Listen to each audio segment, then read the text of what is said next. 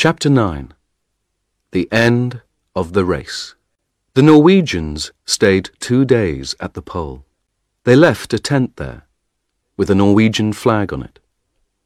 Inside the tent, they left some food, a letter for the King of Norway, and a letter for Scott.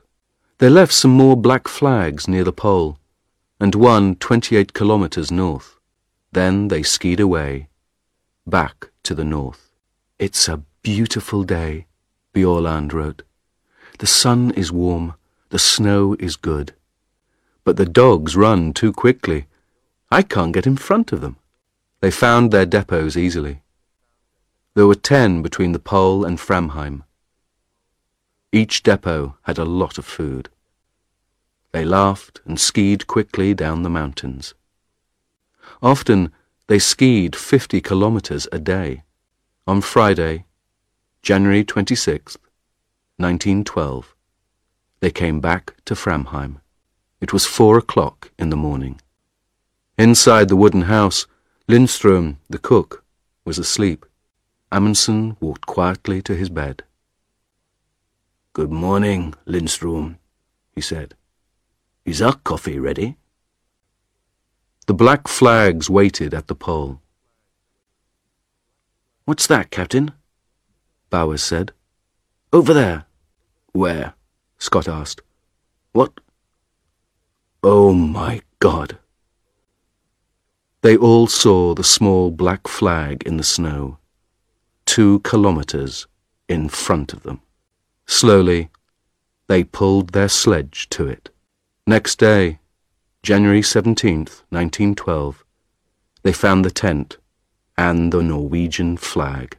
Near it, Scott took the British flag from under his clothes and put it up.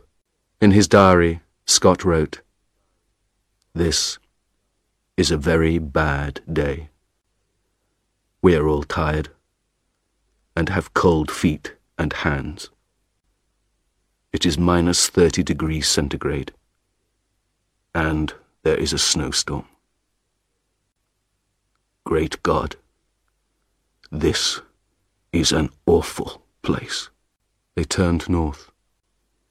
Five tired, unhappy men in the coldest, emptiest place on earth. On March 13th, 1912, Scott's wife, Kathleen, looked at her morning newspaper. Norway's flag at South Pole, it said. She looked at it for a long time, and then began to cry. What's the matter? her friend asked. My poor, poor husband, Mrs. Scott said. What's happened to him? Where is he now? Scott's men were always hungry. There were not many depots, and they were difficult to find. We need to find the next depot today, Oates wrote. But how can we find one black flag in all this snow? It's very difficult. And there is food for four men, not five. They were all tired and ill, too. Oates's feet were black now, and he could not feel them. On February 16th, Edgar Evans died. On the 17th, they were past the mountains. At the depot there, they ate one of the dead ponies. Then they went on. Ten, eleven, twelve kilometers a day. They were ill because their clothes were not warm, and they didn't have much food. The temperature was sometimes minus 40 degrees centigrade. On March 7th, Scott looked at Oates's feet. They were big and black. I can't pull the sledge now, Oates said. It's very difficult to walk. Am I going to lose these feet, Captain? Scott looked at Oates's feet and said nothing. On March 9th, they found another depot, but there was not much food. Slowly, they walked on. Oates's feet were worse every day. March 17th was Oates's birthday. He was 32. He lay in the tent and listened to the wind outside. He was very cold, very hungry, and very, very tired. He wrote a letter to his mother and gave it to Wilson. Then he got up and opened the door of the tent. He stopped in the door for a minute. Scott, Wilson, and Bowers looked at him. They didn't speak. I'm going outside for a minute, Oates said. I may be some time. They didn't see him again.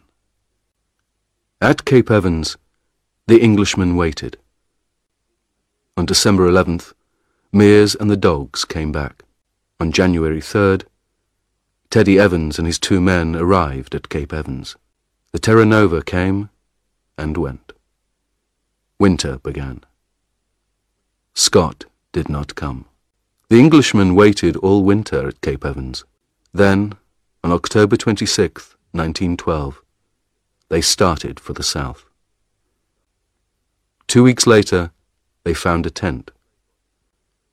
There were three bodies in the tent. Scott, Wilson, and Bowers. They put the bodies under the snow. Then they took the men's letters and diaries and went north to Cape Evans again. In Scott's diary, they read, Oates died like a good Englishman. We all did. Please, remember us and look after our families. We did our best. No one found Oates's body. But he is there, somewhere, under the snow and the wind, in the coldest, emptiest place on earth.